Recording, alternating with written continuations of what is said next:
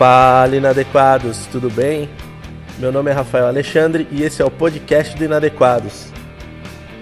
Hoje vamos começar um novo tema no nosso podcast que é o Apocalipse. É isso aí, você vai conseguir entender melhor, tirar algumas dúvidas sobre esse livro tão intrigante da Bíblia. Então, sem mais delongas, vamos falar sobre o Apocalipse.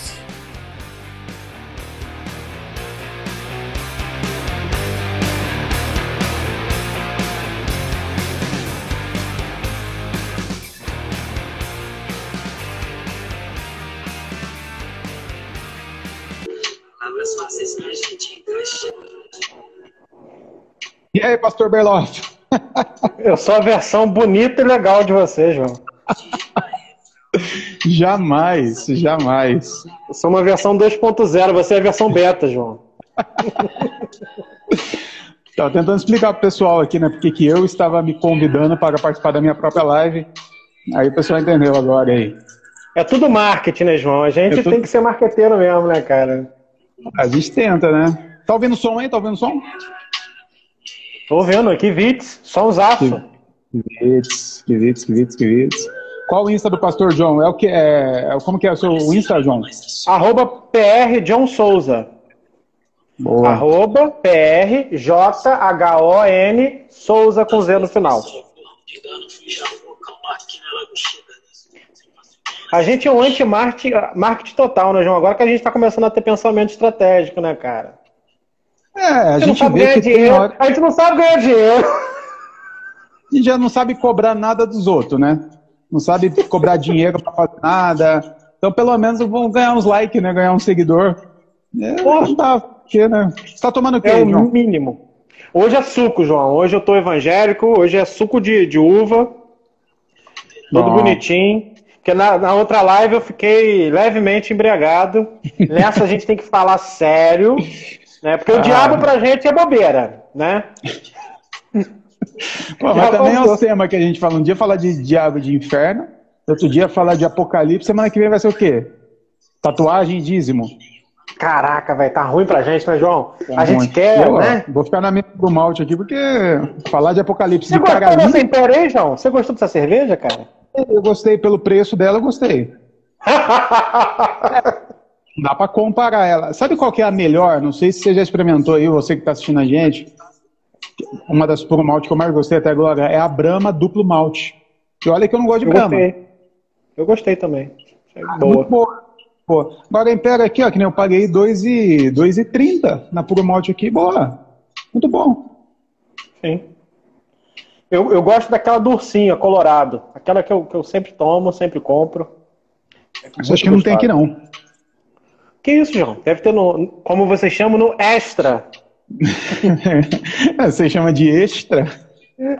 e a gente não fala extra, é extra. Tá? Extra. extra. Boa. Não extra. Eu vou no extra, não tem I. Não tem I entre o, o E e o X, não tem extra. É extra, porra. Extra, tá certo. Seguinte, não, você... Apocalipse, Apocalipse, caramba. Calma, aguenta, calma. Deixa eu tomar mais um pouco aqui pra para dar uma, né? Não dá para chegar assim, tem que dar uma lubrificada, não dá para chegar empurrando no seco aqui, pelo amor de Deus. Você que está chegando aqui com a gente, né? E primeiro, de repente você nem sabe o que está acontecendo aqui, mano. Caiu de paraquedas aqui, bem-vindo ao Inadequados, ok? Esse movimento de, de uma hermenêutica teológica que vou usar um termo que eu estou usando bastante nos últimos dias porque estão me xingando disso, e acaba, inclusive acabaram de me xingar disso lá no, no Facebook. Uma teologia muito humanista. E eu não sei como é que eu consigo amar tanto um xingamento desse, porque se tem uma coisa que eu me orgulho é de ter uma teologia humanista, né? A teologia que olha para o outro, e não a teologia que fica procurando demônio na, na garrafa da Coca-Cola. John, o pessoal tá chamando, acabaram, de me chamar, acabaram de me chamar de teólogo humanista.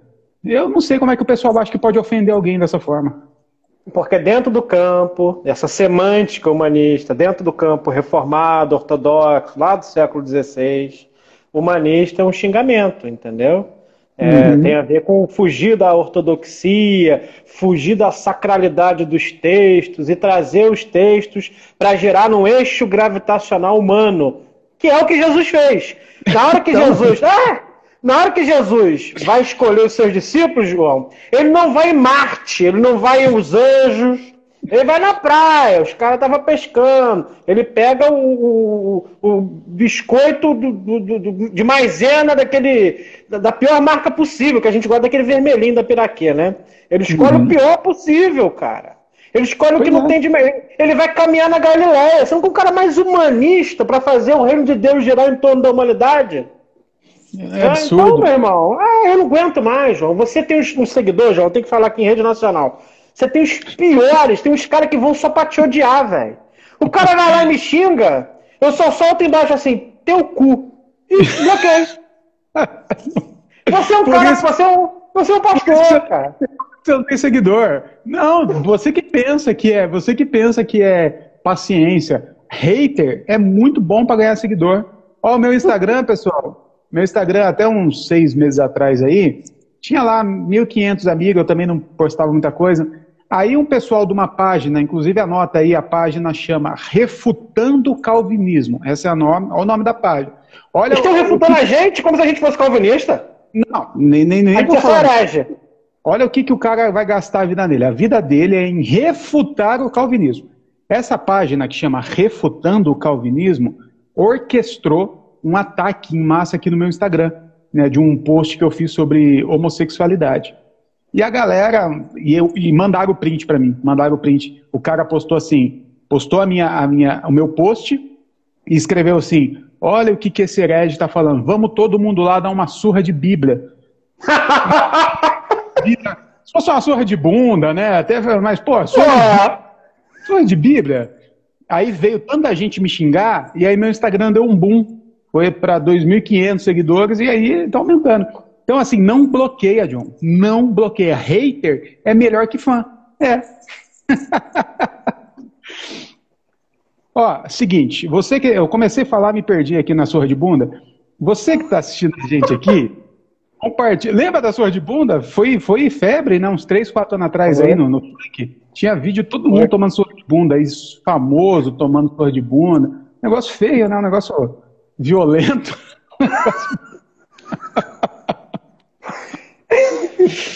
Você que está aqui já assistiu algum vídeo, eu tenho certeza que já tem gente no Google colocando surra de bunda, porque não é todo mundo que viu. Então o pessoal, o que que tá falando? Põe aí que você vai ver. Não é nada pornográfico não, tá? Pode, vai, vai, vai tranquilo. Você, Depende de onde você vai pesquisar. Pelo amor de Deus, não vai pôr no Xvideo surra de bunda, que é óbvio que nada de bom vai aparecer. Mas no, no muito é uma dança de funk, né? Você que está assistindo a gente, chama alguém para participar aí com a gente, pô. É, pega aí o link, manda, manda para alguém, compartilha aí no seu stories, faz alguma coisa, já que você não tá dízimo. Ah, e John, você viu, né? O pessoal não tá dando dízimo, você viu o que tá acontecendo. Eles estão chegando. Os gafanhotos. Eles estão chegando. Os pastores tá falando isso há mais de dois mil anos que não dá dízimo, vai vir gafanhoto, não dá dízimo. Aí, ó, tá aí, o cara tava com razão. Sempre esteve certo, meu irmão. Silas Malafaia, Valdomiro Santiago, esses caras, meu irmão, são os profetas dessa geração. Ramassábias. E os caras estão chegando, né? Gafanhatada tá chegando com força. Então, já que você não dá dízimo, dá uma, dá um, dá um joinha, eu ia falar joinha, né? não é Facebook aqui não mas dá uma compartilhada aí, chama alguém para vir com a gente, manda o link num grupo, faz alguma coisa aí. Dá um jeito aí, faz, faz seus corre. Mas faz alguma coisa. É, marca o pessoal aqui no comentário. Marca aí, ó, pô, assiste os meninos aí, os caras são ruins, ou são bons, não sei. E aí a gente vai falar do que hoje? Apocalipse. Oh, meu Apoca... Jesus Apocalipse. E olha só, eu, eu, eu, eu faço questão de fazer essa live, porque assim, o John, o John ele nasceu em berço presbiteriano, entende? Então o John, por mais que ele seja um dos maiores teólogos vivos que eu conheço, e ele sabe que eu acho isso dele, o John não viveu a experiência do neopentecostalismo como eu e muita gente que está aqui viveu. John, você já assistiu Deixados para Trás? Nunca assistiu, eu né? Sei, eu sei eu, que tem um livro. Você sabe do livro, mas nunca assistiu o filme. Não. Inclusive, uma das. Tem, tem Deixados para Trás, um, dois, três, quatro. Um deles, quem fez foi até Nicolas Cage. Você vê que ponto que o Nicolas chegou, né? Que merda. Deixados para trás, quem assistiu o primeirão lá, você que tá aí, você assistiu Deixados para trás, comenta aí. Cara, você assistia e não dormia depois. Você não dormia, porque você fala, mano, caramba, e agora? O que, que vai acontecer? E se eu ficar? Que é, é, é, a contextualização, é, a contextualização não, é a interpretação li, literalmente falando, literária mesmo, do Apocalipse. Então tem um negócio maluco lá que Jesus vem até. Porque como que a gente pensa, como que um, um, um, evangélico, dentro de um senso comum, eu vou te ensinar, John, porque você não sabe disso. Você não sabe da coisa, você sabe da coisa certa. Eu vou, eu vou te ensinar o errado. Como é, que, como é que o senso comum evangélico pensa? Pensa o seguinte: que em algum, em algum momento, que nós não sabemos aonde, Jesus vai vir. Presta atenção, tem vai ter mais uma volta e meia, tá? Não é duas voltas, nem uma volta só, é uma e meia. A primeira volta, ele vem até as nuvens, só até, só até a meiota. Assobia! É tipo isso. E aí sobe o salvo, só o salvo. A roupa fica, os avião cai, que tá, quem, avião que tem crente pilotando cai, carro que tem crente pilotando bate. Fica a roupa. Então, pessoal, calma aí, calma aí, João, uma pausa. Então é melhor pegar aquelas linhas do Catar, que não tem crente. Né? É, é, mas sabia, eu não sei se ainda existe, mas já existiu linhas aéreas que não contratava piloto crente? Tem que ter, pô. Senão arrebentou, acabou tudo, pô. É isso mesmo. Aí Tem Jesus dá uma subida... crente? Não, sou satanista, então, então pode vir. Então, fica... Os caras vão subir, então, né? O, o vai sumir, todo... sumiu. Eles vão para o céu, vão para o reino de Deus, vão para o Apocalipse 12, Apocalipse 11, né? O grande trono branco. E ali vai ter o julgamento, mas não é bem o julgamento, porque ali está só os salvos. Então é o julgamento dos salvos. É o julgamento de quem vai dar certo, né? É o galardão, aquela coisa bonita. E isso, enquanto isso está acontecendo lá no céu, está acontecendo sete anos aqui na Terra. É, mas quer dizer que o de... tempo no céu, fora do, do, contexto do Kairos, é sete anos, né? Tem uma quantificação do não tempo para o tempo. Lá ninguém sabe, pode ser um minuto. Mas aqui é sete anos, que são três anos e meio de bonança e três anos e meio de escassez, certo? Governado pelo Cristo. E aí, depois dos três anos e meio, tem que ter marca da besta, né? Meia, meia, meia tatuado bem no meio da testa, para você poder fazer compra no mercado. Eu estou falando aqui, né? Talvez tem gente achando que é loucura. É isso que o pessoal pensa, tá bom? É isso que eu, eu diria, John, 90% da igreja evangélica pensa, tá? E eu já pensei assim. Aí depois desses três anos e meio, se você não tiver a tatuagem 666, os mais evoluídos acreditam que é um chip, né? Que vai ter a Por marca 666. Você não faz compra. Se não faz compra, você não aluga, você não faz nada. Você vai ter que viver nas cavernas. Inclusive, eu já presenciei pastor evangélico pregando na minha frente, não foi no vídeo, não, foi assim na minha frente. Ele falando assim: olha, eu estou me preparando para subir. Mas caso eu não suba, eu estou fazendo uns estudos aí de cavernas, porque eu vou morar três anos e meio na caverna. Eu juro por Deus, o cara estava comprando livro, fazendo expedição em caverna aí para se preparar. Então, olha, olha onde a gente chega. Depois dos sete anos, segura, segura aí que estamos na metade do rolê. Depois dos sete anos, aí volta Jesus e a cambada que subiu primeiro. Volta arregaçando tudo. Volta que volta. Furioso. Que, volta furioso. Volta Jesus gigante, pisando em todo mundo, porque diz que a, a, barra da saia dele vai ficar salpicada de sangue, né? Tem o verso. Volta destruindo, matando. Tipo Godzilla. Tipo, go, tipo Godzilla. Exatamente Boa. Godzilla. Volta arregaçando e a gente vai vir com o exército dele, né? Cavalo branco, arco e flecha, tipo Legolas, né? A gente vem com o exército matando demônio, matando sei lá o que, a gente vai estar tá matando, porque o pessoal fala que a gente vai matar, mas ao mesmo tempo depois vai ter o julgamento. Enfim, aí Jesus vem. Mas se você matar, você vai, vai entrar na tua contabilidade de pecado? Ah, então não sei. Esse, aí não, né? Porque aí é o, é o matar bem, né? Sabe? Naquele é. momento da, de Deus, estava assistindo ontem de novo, quando Mané Galinha mata o primeiro bandido, a mulher falou assim: matou bem, matou bem. Esse você matou bem. Você matou bem, matou certinho. Aí você matou, é glória, né? Você está matando inimigo de Deus. Você, é isso que você tem que entender, John. Você está matando inimigo de Deus. Você está matando é. pessoal do Oriente Médio, da África. Oh. Você não tá esse pode matar tranquilo, né? Mata tranquilo. Aí matou geral, aí que vai ter o tal do grande julgamento final. Que é Porra, outro? Não, então, mas é só um, um- um teatrão, porque a galera salva já foi julgada. O julgamento agora é prazer de mandar todo mundo pro inferno. E a gente que já foi salvo vai estar tipo assim, é isso mesmo. Manda mesmo pro inferno, bando de filha da puta. Eu, eu, eu falei para aceitar Jesus, não aceitou. Eu falei para ir na igreja domingo à noite, não foi. Ficou no bar bebendo, vai pro inferno. E aí, Deus, Deus que é amor, vai pegar essa galera, né, que hoje, numericamente falando, daria mais de 6 bilhões de pessoas, só hoje. Vai pegar ele, vai pegar o anticristo, o falso profeta, o próprio diabo, né, o satanás, todos os demônios, e vai jogar no inferno. Pelo Tobofogo. Tobofogo. Pelo Tobofogo. Até saiu um perdigoto aqui, ó. Pelo Tobofogo. Aí vem, aí tem duas opções, né? Ou a Nova Jerusalém desce e a gente fica aqui, ou Tranquilo. a gente sobe de novo e aí tem mais uma subida, sobe de novo finalmente para o céu e a Rua de Ouro. Como não dá pra economizar essas subidas, fazer tudo rapidinho de uma vez só, não? Não, não dá, porque é o que está escrito no Apocalipse, né? Então, está escrito, está escrito, né, João? Tem que entender isso. É, tem que, o que tá lá é o que tá lá, né? É o que está lá.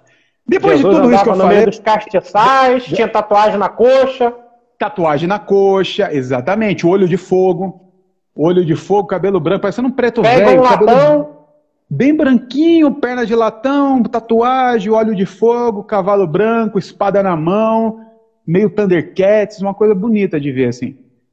Então, assim, eu gastei 17 minutos falando isso, porque pode parecer brincadeira, o pessoal tá rindo nos comentários, mas é o que 90% dos evangélicos acreditam. Eu já acreditei nisso, porque eu fui criado desde pequenininho dentro da igreja acreditando nisso. Então hoje o nosso papel aqui, John, nada mais é que trazer paz de espírito, né, de alma, paz psicológica e psiquiátrica para as pessoas que nos seguem e, e mostrar para essa galera que não tem nada a ver, que a coisa é muito mais simples do que a gente imagina. É óbvio que eu estava conversando com o John agora há pouco, né, batendo um papo aqui, uma mini pauta. É óbvio que em uma hora e meia aqui a gente não consegue é, é, trazer um, todas as considerações teológicas que seriam necessárias, né? O John estava me explicando como é difícil ler o Apocalipse no original, porque são fragmentos. Então, assim, a nossa ideia aqui não é uma aula de teologia, tá? Isso você tem na faculdade, se quiser. Aqui é a gente Ou vai dar o... no curso Vocação Inadequada, que você não pode perder. A gente tem 48 pessoas aqui, João, é importante falar. Não tem nada de Apocalipse lá. Mas, Mentira, pô, não. João, mas tem sobre pô- salvação. É, tem de salvação, tem de inferno, tem de céu, Tem isso de tem, inferno. isso é verdade. Então, no nosso curso, você consegue encontrar no curso Vocação Inadequada. Tá baratíssimo. Essa semana a gente vai lançar um desconto para o pessoal que procurar a gente, disse que assistiu a live, tem desconto. Então, procure, são materiais, são 24 materiais, tá? São 12 podcasts com textos, são 12 vídeos que o João fez em torno de 30, 40 minutos, né? E explicando uma teologia pública, uma teologia que serve para a vida, né? Ficar agarrado aquele tempo todo no seminário com Augusto Nicodemos, com a baba do, do canto da boca, assim, tentando puxar tua perna. Calma, não precisa. Vem aprender teologia comigo, com o João, curso Vocação Inadequada, o melhor curso de teologia que você vai ter de forma livre, para uma fé pública. Procura a gente aí no- nos comentários, vai lá, puxa no direct, tá? E uma vez lá no direct, fala com a gente, que a gente vai arrumar um desconto especial para você que quer fazer o curso essa semana, tá? Então procura a gente. Exatamente. E lembrando, lembrando não, né? Até uma novidade pessoal, a gente está para lançar um novo curso, que eu vou até deixar o John falar, porque ele é basicamente o autor do curso, sobre sexualidade. Eu vou falar só, eu posso, posso ter a honra de falar o título do, do curso, John? E aí você dá- pode falar, João. O nome do curso que lançaremos nas próximas duas semanas aí chama O Corpo que Sofre, eu não sei a ordem, é sofre goza ou goza e sofre? Sofre e goza. O Corpo que Sofre e Goza. Um, um- curso teológico de, de, de- Lógico, se é teológico, é de teologia, é sobre sexualidade como você nunca viu. John, em um minuto, qual que é a estrutura desse curso? a gente vai desvendar essa mística dessa sexualidade travada do povo evangélico, né? Construir junto com a Priscila essa parte teológica do texto e a gente vai tentar destravar esse, esse mundinho que a gente vive, né? Através do estudo da, é, é, do sexo, desde a questão dos hebreus, né? E vindo arrastando pela história o apagamento né, das mulheres e sua sexualidade, o apagamento da história da deusa, a Sheila lá no templo, do, do deus Yahvé. Então vai ser muito legal, vai ter muita parada maneira e a gente vai é, lançar talvez em duas semanas a gente revisando agora, provavelmente numa semana a gente vai fazer arte tudo bonitinho, começar a divulgação. Na outra semana já vamos lançar. Então, Se Deus quiser. vai ter promoção? Vai. Provavelmente ela vai estar tá saindo o quê? 69? É um, é um, é um 69, né? Barato, barato esse. 60, 70 conto? Seis aulas? Livro, é. PDF? Vi... Ah, gente, pelo amor de Deus, isso é muito barato. 69 é maravilhoso, gente. Tá um preço incrível. E então aí fica ligado que nas próximas semanas aí, eu acho que semana que vem a gente já começa a divulgar alguma coisa. Beleza, meu Sim. povo? Então o papo hoje aqui não é sexualidade, o papo hoje é apocalipse. Sim. Dei a introdução do que a gente pensa, né, do que o povo evangélico pensa, do que você talvez pense. Se você não pensa assim, graças a Deus, talvez a sua mãe, seu pai, o seu tio pensa dessa forma que eu estou falando. E olha o peso que a cultura, porque a teologia, no nosso caso, que vivemos num país onde 86% é cristão, não é apenas uma fé, é uma cultura. Nós estamos dentro de uma cultura, ok? Nós estaremos dentro apenas de uma fé se nós estivéssemos aqui falando sobre Umbanda, porque é uma fé dentro de um monte de outras é, na nossa sociedade. O cristianismo foi o que constituiu a nossa sociedade. Então, assim, nós estamos falando de uma cultura. É muito difícil falar contra uma cultura. Mas então vamos começar essa bagaça, falar um pouquinho de Apocalipse.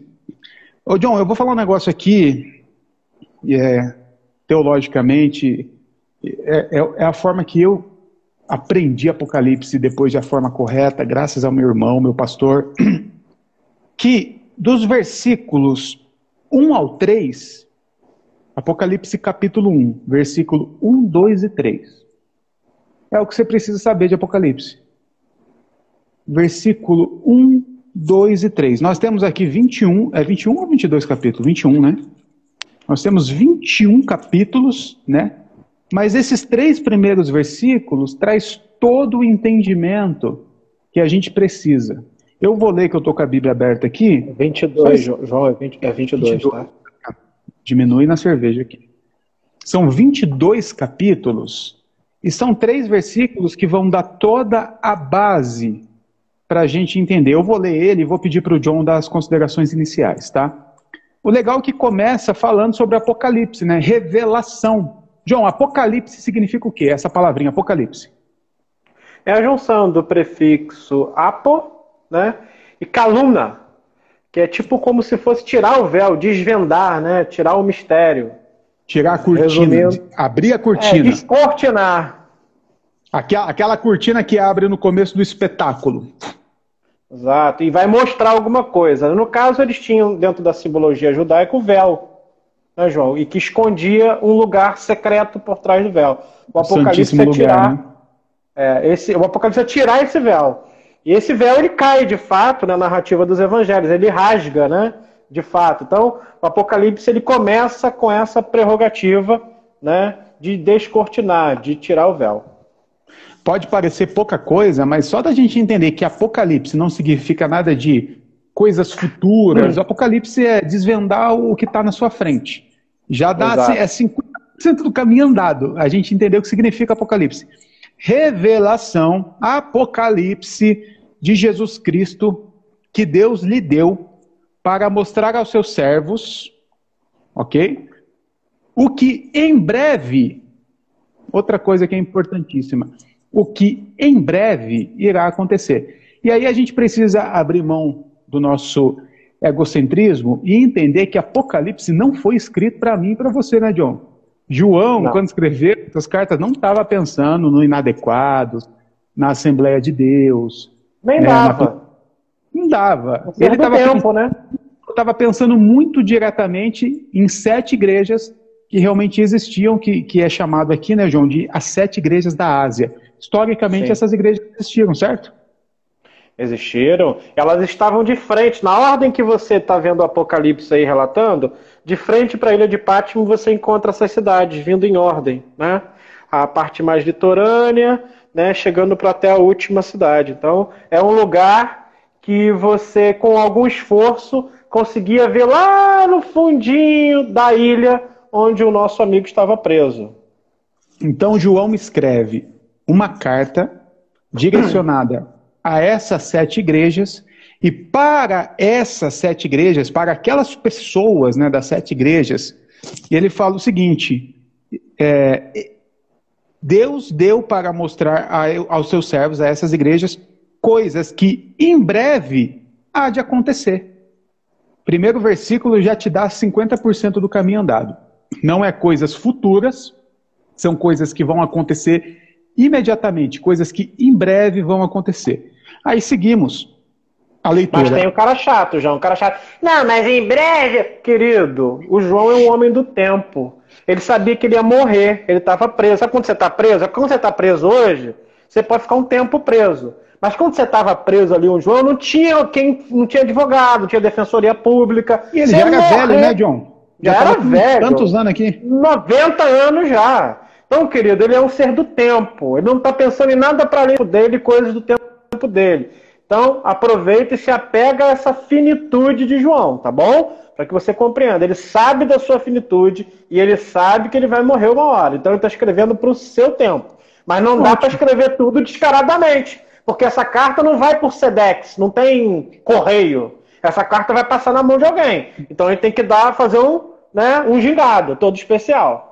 Exatamente. É isso já te mata toda a ideia assim, porque é você entender que essa carta foi direcionada a algumas pessoas e essas pessoas entenderam que tudo aquilo que estava escrito eram coisas que em breve aconteceriam. Breve para elas, não é breve para mim, é breve para elas. Até porque vamos continuar a leitura aqui, ó. Ele enviou seu anjo para torná-la conhecida ao seu servo João que dá testemunho de tudo que viu, isto é, a palavra de Deus e o testemunho de Jesus Cristo. Agora, olha o versículo 3. Feliz, feliz aquele que lê as palavras desta profecia, e felizes aqueles que ouvem e guardam o que nela está escrito, porque o tempo está próximo. Ou seja, Hoje, você lê o Apocalipse e você não fica feliz. Se tem uma coisa que você não fica lendo Apocalipse, é feliz. Você fica chateado, você fica desesperado, você fica preocupado. Por quê? Porque nós temos essa construção dessas coisas bizarras que vai acontecer um dia e que você vai para o céu e, o, e o, a sua mãe vai para o inferno porque ela não é da mesma religião que você. Então você não fica feliz. Agora, essa galera aqui das sete igrejas leu essa carta chamada Apocalipse teve paz no coração e ficou feliz. Tranquilo. Eles falaram, ah, então tá bom, então entendemos. Como diz o MC Sapão, eu tô tranquilão. Tô numa boa, tô curtindo o batidão. É isso, é isso. Agora, por que, que é, um, é um desespero para nós ler o Apocalipse? Porque, como disse o, João, o, o John, é, o João ele vai escrever um monte de coisa e ele tem que usar figuras de linguagem. Porque se você vai escrever, né, hoje nós não vivemos uma ditadura tão aberta, né, uma ditadurinha velada. Ah. Dentro de uma ditadura aberta, você não pode escrever o Bolsonaro é filho da puta. Você não vai escrever isso. Você vai escrever o Messias tem uma mãe de reputação duvidosa. Entendeu? Você vai velar. Né? Aprendemos muito isso na época da ditadura, 64 aqui com as músicas, né? Cali, do Roda do... Viva. Roda Viva. Então, assim. Veraneio gente... Vascaína, do, do Legião Urbana. Exatamente. A gente tem que aprender a falar de uma forma que as pessoas entendam, mas que não dê para empurrar na. Então, aqui é o que o João faz. Ele usa figuras de linguagens que para nós são completamente desconhecidas, né? A gente não está muito acostumado a usar essas figuras de linguagens aqui. Agora, a galera que estava vivendo o mesmo tempo que João, as sete igrejas da Ásia, entenderam a malandragem do João e tiveram paz e felicidade sobre o que estava escrito. John, dito isso, o que, que, é a primeira coisa que a gente precisa, ou a segunda, né, já que essa foi uma introdução, que a gente precisa começar a entender sobre o Apocalipse? A primeira coisa é essa questão da linguagem que você falou. Hoje existem os estudos, né, João? Queria que vocês gravassem o que eu vou dizer agora. Mecanismo liberador inato. Isso é um conceito da psicologia, João. Mecanismo liberador inato. O que, que é isso, João? Para você entender. Você já viu na praia, quando a mamãezinha tartaruga sai do mar e coloca os ovinhos na terra, bota os ovinhos na terra e vai chocando, né? E são muitas tartaruguinhas que vão nascer, João. Muitas, muitas, muitas tartarugas, cara. E as gaivotas estão por cima voando. Elas querem comer as tartarugas. Mas tem muito mais ovos de tartaruga do que provavelmente gaivota para comer. Então os ovos João, começam a eclodir, a explodir, a quebrar. Né? E as tartaruguinhas, ao invés de elas virem para a areia, elas vão em direção ao mar. Como que elas sabem que o destino delas é o mar? É o mecanismo liberador inato. Ninguém contou. A mãe dela não ficou lá, pessoal, quando quebrar ovo, vocês têm que correr pro mar, porque tá todo mundo querendo comer vocês, velho. Então, vocês têm que correr pro mar. Existe algo nela, intrínseco nela, a partir do momento que ela nasce, que desperta esses medos e que faz ela fugir de um lugar e correr para outro lugar.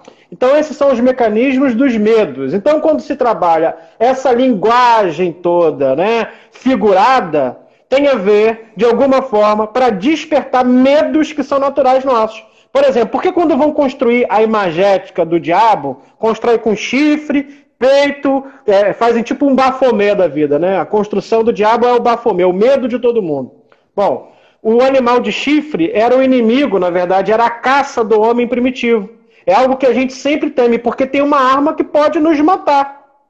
Né? Os seios vêm da construção da mulher livre que eram bruxificadas né, no período da Idade Média. Então a imagem do, do bode, bode expiatório, lá do texto do Antigo Testamento. Então juntam a composição, montam uma imagética, e esse mecanismo liberador inato, isso que cria os nossos medos, de alguma forma dizem, ó, você precisa fugir daí. E essa experiência, João, acontece na vida real. Isso é muito maneiro. Porque eles colocaram um gavião, João, é, é, de madeira amarrado no arame, e quando os pintinhos nascem, isso é muito maneiro, o gavião ele passa e os pintinhos se escondem debaixo da asa da mãe, instintivamente.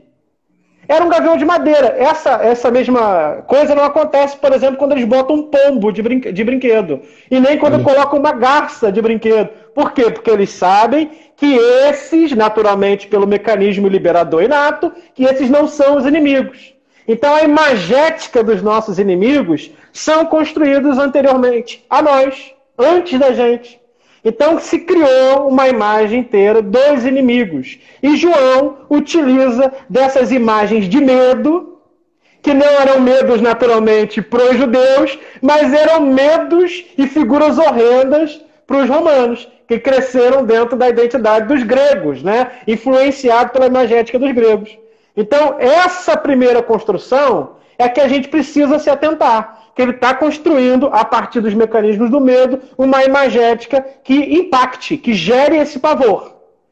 Para alguém, não para eles. Para eles era aquilo que você falou, é, easy like Sunday morning, né? Mas para o outro povo era 666, the number of the beast. então deixa eu ver se eu entendi.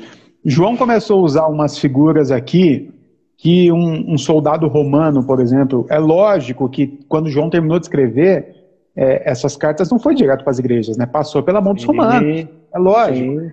Os caras leram, não entenderam bulhufas e ainda ficaram até com o cu na mão, porque estava usando, por exemplo, dragão. Dragão nunca foi problema para judeu, né? Não tem não. dragão na mitologia judaica. Você encontra não. dragão em outras mitologias. Exato. Para os judeus, o que existe, o que é traduzido como dragão, é o Leviatã, que é uma fera marinha, né? O que é diferente do Drakon, do, do, grego, do, do grego que era utilizado ali. Né? Então são duas figuras diferentes, né? O Drakon, ele às vezes ele é sinônimo de serpente, né?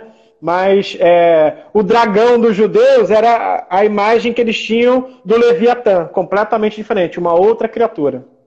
Maravilha.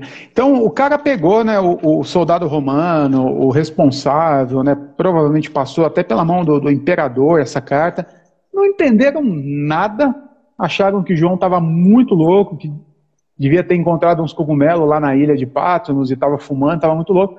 Ah, deixa isso, aí não tem nada, né? Tem nada demais isso aí, é loucura total. É a música, História as músicas do Caetano, as músicas do Chico Buarque na época da, da, da, ditadura. Hoje a gente ouve e fala, caramba, mano, cálice, afasta de mim esse cálice. Mas, caramba, olha o que ele estava falando. É Aqui é a mesma coisa. Quando chega então na mão das sete igrejas, a galera lê, entende a referência. Sabe quando você pega a referência e fala, ah, essa referência eu peguei. Quando ele está falando de dragão aqui, na verdade, ah, João, eu peguei essa referência. Peguei. Então o que, que o João está falando? Que o dragão que é fulano de tal, daqui a pouco a gente fala, tá? O dragão que é fulano de tal, ele vai subir e tal, pum, acabou, vai dar tudo certo. Beleza, então entendemos, é isso. Ficou tudo bem. Então, é, porque a figura parecida com o dragão, João, é o Leviatã. E o Leviatã é uma figura análoga ao Egito. Olha que maneiro. Então eles já conectam tudo, para eles faz, faz total sentido. Porque na própria narrativa bíblica, aquele ser já tem o um significado. Então eles ficam tranquilos. Tranquilão. Né? Ah, o dragão que foi ferido na cabeça. Eles sabem que o Egito foi rebentado como reino. Então, ah, sacou, mano? Para eles está tudo certo. Tá tudo, tudo tranquilo. Ninguém, ninguém, Sunday morning. Nenhum judeu, então, da igreja de, de, de Esmirna, de Tiatira, pensou em algum momento que, de fato, emergiria um dragão de sete cabeças do mar para matar geral. Só a Não, gente é... que, pensou isso. Só a gente. Inclusive por conta da linguagem, que é outra coisa que a gente precisa falar. Né? O Apocalipse como um gênero literário. Né? O, termo, o termo próprio Apocalipse, João, né? É, ele vai definir o gênero literário, né? O livro de Apocalipse de João é considerado um modelo para definição do gênero em virtude dos seus primeiros capítulos, que é o que você está falando, né? Que vai apresentar uma revelação dada por Deus, né? Que utiliza um mediador. Quem é o mediador da, da, da dessa relação de conversa? Né? É João, né? João. Né? que para trazer uma mensagem visionária, ou seja, para um futuro breve, né? Então é uma, um gênero literário, João não é, é, não tem a ver apenas com os caton, com o final das coisas, mas é um gênero literário que vai usar um interlocutor, um locutor e uma mensagem para um futuro breve, né? E aí a gente vai ter a escatologia apocalíptica, porque a gente tem, João, dentro do Velho Testamento, também algumas escatologias, entendeu? Por exemplo, hum. o livro de Daniel é cheio de, de situações que vão prever o fim de alguns reinados. Mas é um futuro breve. Não está falando para daqui a 800 anos. Está dizendo que um reinado, e é quase que o que os cientistas políticos fazem hoje, João. Por exemplo, quando a gente olha para o Brasil, nessa condição de pandemia, né? sem um ministro da saúde qualificado, né? com as pessoas saindo na rua sem a mínima condição de sair, vivendo em aglomerações. O que, que a gente consegue, olhando essa questão sociopolítica, desvendar acerca do futuro? Não é nada que, é difícil, que vai dar vai merda. Dar, vai dar merda. O comércio está parado, a gente sabe disso. A gente sabe que as pessoas estão. que, que é, comércios estão fechando, inclusive. Então, essa narrativa não é difícil de ser montada. Só que os cientistas políticos daquela época recebiam essa mensagem de Deus. Eles olhavam a hegemonia de um país, de uma nação, olhavam o seu apogeu, mas vinham o seu proceder na história e já tinha um diagnóstico, que é o que o cientista político faz hoje. Né? Então não tem nada absurdo. Então tem a escatologia apocalíptica, João, como uma cosmovisão. Né, que é uma escatologia que visa uma perspectiva mais religiosa, que é essa que a gente usa. Uma cosmovisão em que se vê os planos divinos em relação com as realidades terrenas. A gente fica comparando essas realidades terrenas, mundanas, com aquilo que a gente lê. Essa segunda forma de leitura, a gente falou que a primeira, ela é um gênero literário, né? Então tem em vários lugares, em vários livros. Em Daniel, a gente vai achar alguma coisa. A gente vai ver algumas pessoas interpretando salmos, alguns trechos como os escatológicos. E a gente tem, em segundo lugar, essa escatologia apocalíptica de fato, que é a que a gente usa. E a terceira, que é a mais legal que eu falei para você, que é um apocalipsismo, como um movimento social. Nesse universo, João, se desenvolve como um protesto contra a sociedade dominante. Para isso, vai adotar uma perspectiva da escatologia como uma estratégia de esperança e sobrevivência. Né? Portanto, esse universo ele serve como uma resposta para a situação de hoje. Então, é uma escatologia para o presente. É algo que fala do hoje, sabe? É algo que vai falar das dores do hoje. E como que nós, olhando para as dores do hoje, munidos da ideia desse Deus, munidos da história e do poder da igreja na terra, que é uma fé pública, que age nas dores da sociedade, o quanto que nós podemos mudar o futuro. Apocalipse, mano. Deixa eu ver, deixa eu ver aqui, de tudo que você falou, uma coisa que bateu muito forte para mim aqui foi essa terceira, esse terceiro ponto que você entrou, né, como o apocalipse, apocalipsismo, né, Isso. que é justamente essa leitura quase que social, né, do que nós estamos vivendo. E que a gente faz então uma leitura, John, me corrija se eu estiver errado. A gente sim pode pensar o Apocalipse dentro de uma escatologia. John, escatologia significa o quê? É o estudo do fim, é o scaton, que é o final das coisas, né? E a logia, logos, né? É o estudo. A então, palavra. Não estamos errados em pensar o Apocalipse dentro de uma escatologia. Talvez o não, nosso erro seja só num S. Num S. Por quê? Porque a gente pensa Apocalipse como o final dos tempos. E o que eu estou entendendo você dizer aqui é que a gente tem que pensar Apocalipse como o final de um tempo. Final de um, um tempo. tempo. E depois de um Exato. tempo vem outro tempo, e vem outro tempo, Exato. e vem outro tempo. E é isso. Pelo que eu entendi do que você está dizendo, a gente pode é, é, pegar esse livro do Apocalipse. É, não que a gente tenha essa necessidade também, eu vou ser bem sincero para você, tá? Se não tiver Apocalipse na Bíblia, não faz falta nenhuma, né? que Jesus falou para mim já está bem, tá bem funcionando. Ele tem o Apocalipse, que é Mateus 25, né? Exatamente, que são as palavras escatológicas de Jesus, né? Sim, é porque quando você pega o Apocalipse como gênero literário, você vai entender que você tem muitos apocalipses, entendeu? Acontecendo no meio dos textos, que são finais de tempo e inícios de outros tempos. Que louco isso, né? Então a gente Sim. vai pensar, a gente pode usar essa ferramenta que está aqui, como uma leitura escatológica do final de um tempo. Qual tempo? O nosso, pô. O que a gente está vivendo aqui. Não tem Exato. outro, né? Não tem como é, pensar em outro tempo. Não somos homens do futuro, mulheres do futuro. Então, quer usar o Apocalipse? Tá bom, vai, ó. Não me chama, porque eu não tenho essa paciência, tá? É, tô, a gente está fazendo essa live porque, porque, a gente sabe que é um negócio que, que mexe com a cabeça da galera. Vem gafanhoto! Vem Covid-19, vem 52 mil mortos. 2018 vem o demônio do Bolsonaro. Você fala, acabou. Exatamente, com toda essa construção escatológica que temos do Apocalipse.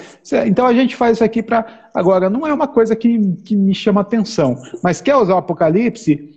Eu, primeiro, vou deixar uma dica aqui, uma indicação nossa. Vai no YouTube, coloca lá, eu não lembro o nome da série do Ed René lá, você lembra, John? Só botar Ed René Apocalipse que vai aparecer isso. tudo lá. É isso. Tem um nome lá, acho que é Ação, Apocalipse SP. Apocalipse SP, tenho quase certeza. São 22 pregações, né, uma pregação para cada capítulo do Apocalipse, que ele faz uma contextualização daquele capítulo a partir da perspectiva dele, de um pastor de São Paulo é, da, da, do século XXI. Ponto. É Sim. isso. Então, quer, quer usar o Apocalipse? Faça nessa perspectiva. Não fica tentando dar uma de mãe de Ná, tentando adivinhar o futuro. Fazendo conta. Fazer, Já vi gente fazendo conta. conta. Então é o Papa, né? Porque a mitra do Papa ele vai fazer. Muita, muita conta. Eu, John, eu já passei, cara, por esse tipo de curso de fazer conta. E você tinha que pegar o, o, o a, a parada lá de Daniel e fazer conta e que vai dar dois mil para lá. Como se João tivesse carregado os papiros tudo debaixo do sovaco preso, né? Pessoal, vocês podem me prender. Pera aí rapidinho que eu vou ali pegar meus papiros da sinagoga. Eu só preciso do Daniel, não preciso de mais ninguém aqui. Eu só quero o Daniel. Que cagando, eu quero só o Daniel, que é lá que tá tudo o que eu preciso. É absurdo. Falando em conta, já que você deu essa deixa aí, tem uma conta que eu acho legal tem uma conta que eu acho que faz sentido a gente entender, que é aquela porcaria de 666. É o número que todo mundo tem medo. Eu lembro, de eu vou falar um bagulho aqui, risada, a galera vai achar eu idiota. Mas eu devia ter lá meus 12 anos de idade, essa imagem não sai da minha mente. Eu devia ter uns 12 anos de idade, estava em pleno escola bíblica dominical, né, na igreja batista. E aí eu fui no mercado fazer compra com a minha mãe. Ela falou: ah, compra ali meio quilo de carne moída para mim. Pedi meio quilo de carne moída, o cara colocou a carne e deu 666 gramas. Aí tu pediu para botar mais um pouquinho para tirar um pouquinho. Eu falei, irmão, tira só um pouquinho para mim, não é nem porque tá muito, não, é só esse número que não é bom, né? Esse número não é legal. Aí o cara tirou lá, deu tipo 642. Eu falei, agora tá bacana. Então, o número meia é, causa terror, causa pânico. Sim. Agora, existe alguma forma da gente entender o que, que o João quis dizer com esse número? Sim, é, você pode escrever o nome assim, Imperador Nero César no alfabeto hebraico que a equação vai dar 666. Cada número corresponde, cada letra corresponde a um número, e juntando Imperador Nero César, o número que dá é 666. Ele precisava dizer isso de alguma forma. Ele não podia dizer Nero é cuzão. Não podia. Porque o que? Os soldados iam ficar bolados com Ia ele. Ia dar ruim, né? Ia dar ruim. Então o que, que ele faz? Ó, e esse número é número de homem, ele vai usar uma palavra grega ali que é caragma, que tem a ver com uma personalidade, então ele não está falando de um número para você desvendar. A palavra caragma vai dar a identidade de uma personalidade, e aí ele fala é 666. Ponto. Ninguém entende bulhufas. Ninguém entende nada. Mas os hebreus estavam acostumados, né? É tipo um hexadecimal nosso, que cada é. número representa uma, uma quantia e essa conta os judeus manjavam, mas o romano não manjava. Ele pegou, então, chama imperador César. É, é, é imperador Nero César. Nero César. E isso no hebraico. Não, não adianta escrever hebraico. em português tentar fazer que não vai dar certo, né? É, é mais ou menos isso daqui. Calma aí, deixa eu ver se eu consigo botar aqui para o povo. Amanhã vai ter gente, ó, eu escrevi aqui Imperador Nero César, aí, ó. Aí, perfeito, perfeito. Então tá aí, ó. Essa escrita que está em hebraico, isso aí é hebraico, certo, John? Isso. Essa escrita, escrita imperador Nero César. Ergue um pouquinho o celular. Isso, isso. Vem para frente, para frente, para frente. Ergueu, ergueu, ergueu. Aí tá bom. Aí, perfeito, perfeito. Paga um pouco. Tá vendo, gente? Cada traço desse aí é uma, é uma letra, né, que formam palavras. E aí você faz essa conta, vai dar o número de 666. Pode tirar, John. Então foi uma forma, foi uma das malandragens do John falar mal do Bolsonaro sem usar o nome do Bolsonaro. É Exatamente. Isso. A gente chama de mito. Biroliro. Né? Biroliro. Bolsonaro. Ah, tem tudo quanto é nome, né? tem tudo quanto. Mas a gente precisa entender, né, João, que eles não podiam falar diretamente. João não estava em Pátimos, não era o Caribe, não era uma ilha caribenha. Ele estava lá lascado, velho, preso, né? Ele era uma ameaça.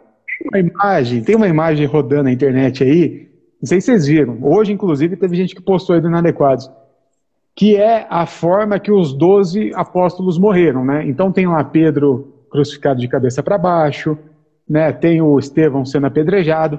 Aí tem os doze íconezinhos. E o ícone do João é uma ilha que tem até um coqueiro.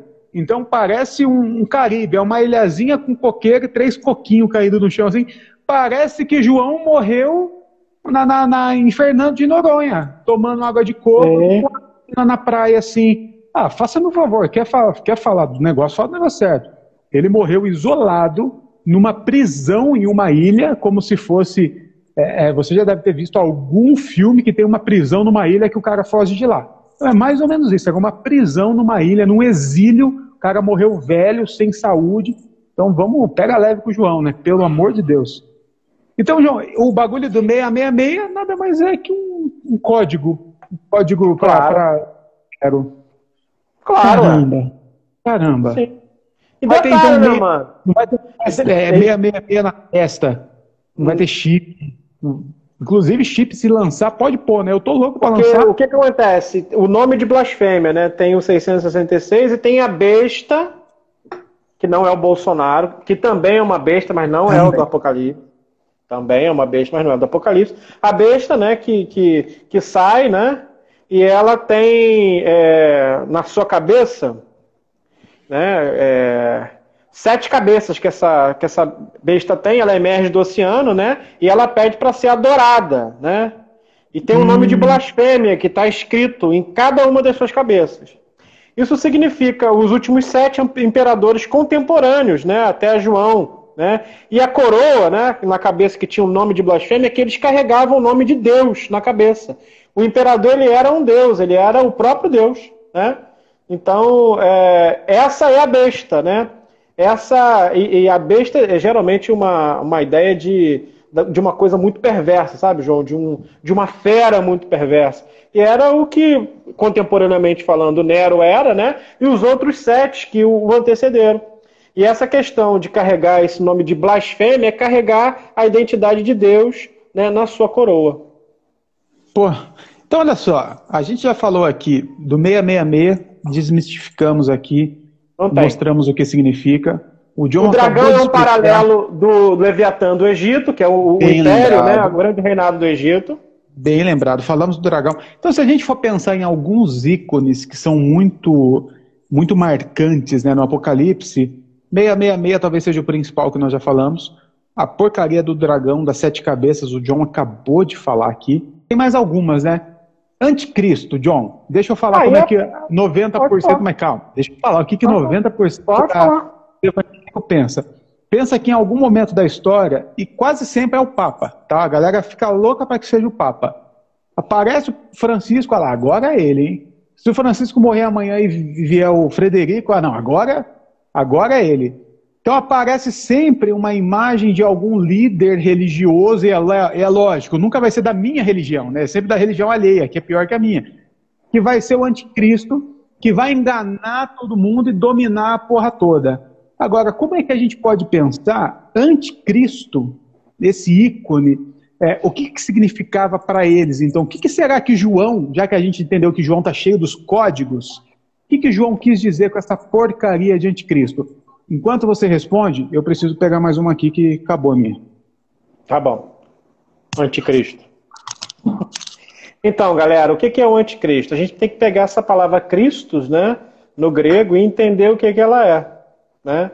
E a partir disso ver quem que trabalha contra o Cristo. O anticristo é aquele que trabalha contra o Messias, contra o ungido de Deus, contra o Meshiach.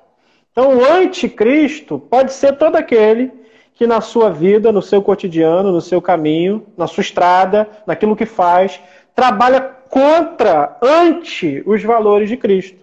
Por exemplo, é, um presidente que não toma medidas, tendo o poder de assim fazer, né, para poder alcançar socialmente é, e abraçar socialmente alguém que vive em déficit alimentar, é, é, alimentado e, e, não consegue comer e não tem é, água em casa, não tem moradia e não consegue suprir socialmente essa pessoa, ela vive anticristo. Né? Eu posso ser anticristo quando caminho contrário à cruz de Cristo.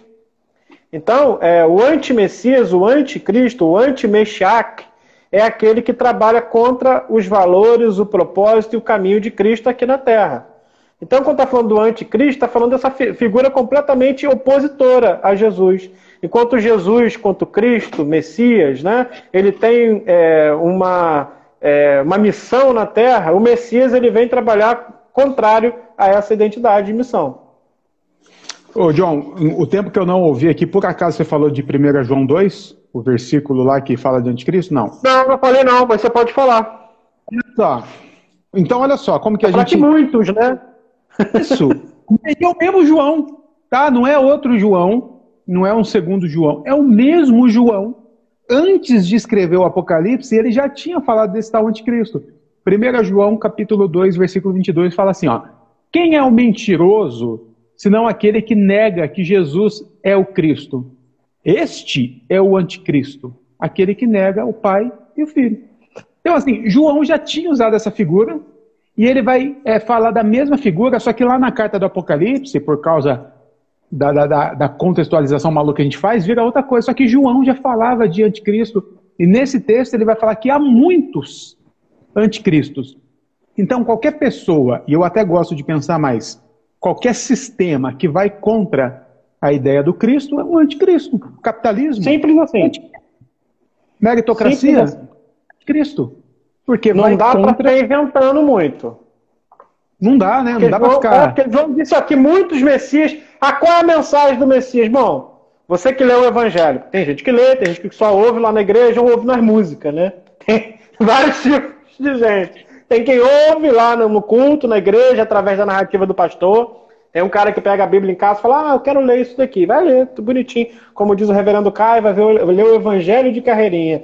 E tem quem só ouve o Evangelho nas músicas, né, cara? E tem quem ouve racionais, que aí já é um nível maior, já, né? Já é um nível é evangélico outra... mesmo. Para quem lê o Evangelho, como João disse, lá em 1 João, vai falar sobre muitos anticristos. Gente que está se manifestando nas suas obras, né? Propósitos contrários ao de Cristo. Então, para você saber qual é o propósito de Cristo, te convido. Mateus, Marcos, Lucas e João. Lê lá. E quem faz o contrário daquilo ali, diferente daquilo ali, Jesus cobrava alguma coisa para pregar, João? Até onde eu sei, né? no que está escrito ali no Evangelho, tem, eu já ouvi, eu já vi pastor falar, ô John, é que você não é criativo. Eu já ouvi pastor falar que Jesus era rico, sim, porque quando ele foi crucificado, houve uma briga, e realmente houve, entre os soldados para ver quem ficava com a túnica dele. Significava que a túnica dele era tipo da Lacoste, sabe? Era uma túnica de grife. Então, assim, Jesus era rico. Tudo bem que ele não tinha onde morar, onde comer, onde dormir. Mas ele Sim. tinha dinheiro e tinha uma túnica do, do jacarezinho. O que te falta, John, é criatividade. Ah, sim. Falta. O que sobra para eles é criatividade, para ir para além do texto, né, mano? Então, cara, é, Jesus nunca pregou e cobrou, né? Ele sempre faz isso no meio do povo, no meio da comunidade, né? E sempre na periferia. Mais de 90% do ministério de Jesus acontece na periferia, para a periferia. Com gente então, agarrando. Cobrou, cobrou para pregar, mesmo que você seja evangélico, hein? É anticristo, porra. Anticristo. Simples, Simples. Né? Coisa, coisa bonita. Se você fala qualquer coisa, ah, para você herdar o reino dos céus, você precisa. É, não pode fazer sexo no casamento, não pode beber, não pode fumar, não pode fazer amor com bumbum, que aí tá tudo certo. Não pode bater punheta e seguir, cara. Isso. Jesus falou isso em algum momento? Você tem essa fala de Jesus? então quem fala isso trabalha anticristo. Ok? Então, por mais que venha com uma mensagem muito piedosa, com lágrima nos olhos, que eu, eu parei para assistir um, um, desses pregadores, João, um cara que, que você, até que você já falou, é, Luiz Hermínio. Parece até que é bom. Porque ele fala, ele chora, ele se emociona. Cara, mas eu... é um lixo, uma teologia cagada, velho. Parece que eu peguei um vaso sanitário assim, depois que alguém foi lá e jogou o barro da madrugada, depois daquele porre e de comer torresmo, e despejou dentro do ouvido do sujeito. É muito ruim. Peraí, John, muito deixa eu te ruim. cortar. Porque como todo mundo sabe, a live no Instagram só tem uma hora, então a gente entrou no último minuto aqui. Então antes que derrube a gente, você fica sem entender nada, a gente volta, não precisa é, morrer. Volta pra gente, hein? A gente volta, tá? E a gente volta é, já dando as considerações finais, porque a gente quer ouvir você. Então, pensa numa pergunta da dúvida que você ficou aí. Tá, ó, 22 segundos bateu agora. A gente vai encerrar a live e voltamos agora, na sequência, para é. conversar com você. Então, eu não consegui ler os comentários até agora, mas a gente vai começar a ler a partir de agora. Pensa na pergunta e manda para a gente aí. Manaias. Eu sim.